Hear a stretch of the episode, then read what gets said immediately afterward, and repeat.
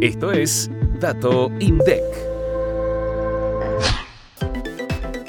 En septiembre de 2023, la dotación total de la Administración Pública Nacional y Empresas y Sociedades alcanzó las 342.567 personas y exhibió una baja intermensual del 0,3%. El informe de dotación de personal de la Administración Pública Nacional, Empresas y Sociedades del noveno mes del año relevó que el 39,9% de la dotación pertenece a la Administración descentralizada, el 32,3% a empresas y sociedades del Estado, el 16% a la Administración centralizada, el 7,3% a la Administración desconcentrada y el 4,5% a otros entes.